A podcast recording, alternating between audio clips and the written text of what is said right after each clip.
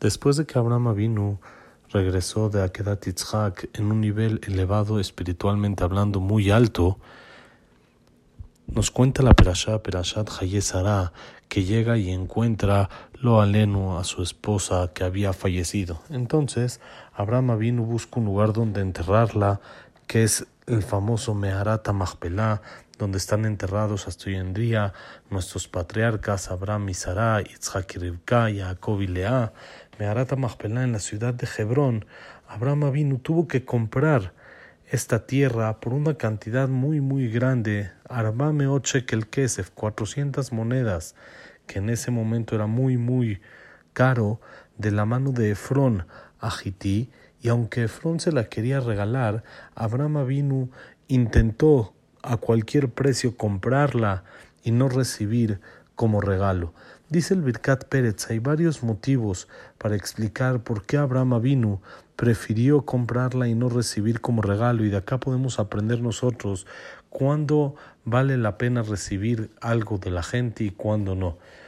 El primer motivo él dice, según lo que está escrito, que Abraham Avinu le dijo al rey de Sedom después de la guerra que cuenta en Perashat Lech que no quería recibir nada del botín, para que no digan que él fue quien hizo rico a Abraham Avinu, sino fue Hashem mismo el que lo hizo y no por medio de un ser humano. Por eso, de este mismo motivo, podemos decir que Abraham Avinu no quiso recibir tampoco como regalo Meharata Machpelah. El segundo motivo es cuando la persona que da el regalo no lo da de corazón completo, sino únicamente porque piensa que el otro le va a pagar, entonces podría ser de que el regalo no se considere regalo, como está escrito en la Gemara en Bejorot. Así trae aquí el Birkat Pérez y por lo tanto el tzadik siempre debe de buscar estar enterrado en algo que le pertenece a él al 100%. El tercer motivo, si el que da el regalo lo da por pena y no por la cualidad de dadivoso, nunca hay que recibir de él. Como está escrito en el Midrash Ramba aquí, sobre nuestro pasuk está escrito otro pasuk en Mishle, Nival León, Ish Ra'ain al Efron. Y dice el Balaturín que Efron está escrito aquí sin Bav para enseñarnos que Efron suma lo mismo que Ra'ain, mal de ojo, y por supuesto que de una persona así no hay que recibir ni un regalo. El cuarto motivo es que cuando uno recibe un bien de otro, cuando alguien le hace un favor, entonces él se hace como un deudor que le debe a esta persona y hay que pagar en muchas ocasiones mucho más que el valor real del favor con el que él recibió por Akaratató por ser bien agradecido. Como dice el Midrash en Bereshit Rambá que dijo Rabbi Hanan, si tu compañero vino con un plato de lentejas, adelántate y dale a él carne. ¿Para qué? Para que tú seas el que le des, ya que el que da al principio, él es el que es el que le deben a él. Por eso,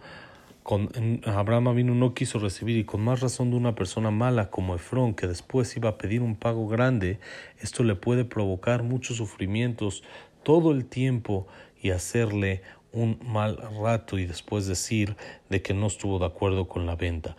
Otra cosa, el quinto motivo es de que Abraham vino sospechó de Efrón que lo hace únicamente para presumirse y por lo tanto después de un tiempo se podría arrepentir y empezar a buscar pretextos por los cuales anular el regalo, como decir de que hubo un error o un percance o cualquier cosa así como pasó con Labán y Jacob que le cambió su pago cien veces pero cuando ya recibe el pago completo, entonces ya no va a reclamar sobre esta venta, ya que él va a tener que dar de regreso este dinero y ya no va a ganar nada con su trampa. Por eso, entre más Efrón subía el precio, todo era para bien de Abraham vino para que esta venta sea sin ningún reclamo y después Efrón no vaya a decir no, prefiero la verdad no hacer la venta o no algo porque tendría que regresar esa cantidad y al ser una cantidad muy muy grande no era seguro que le iba a poder regresar o que le iba a convenir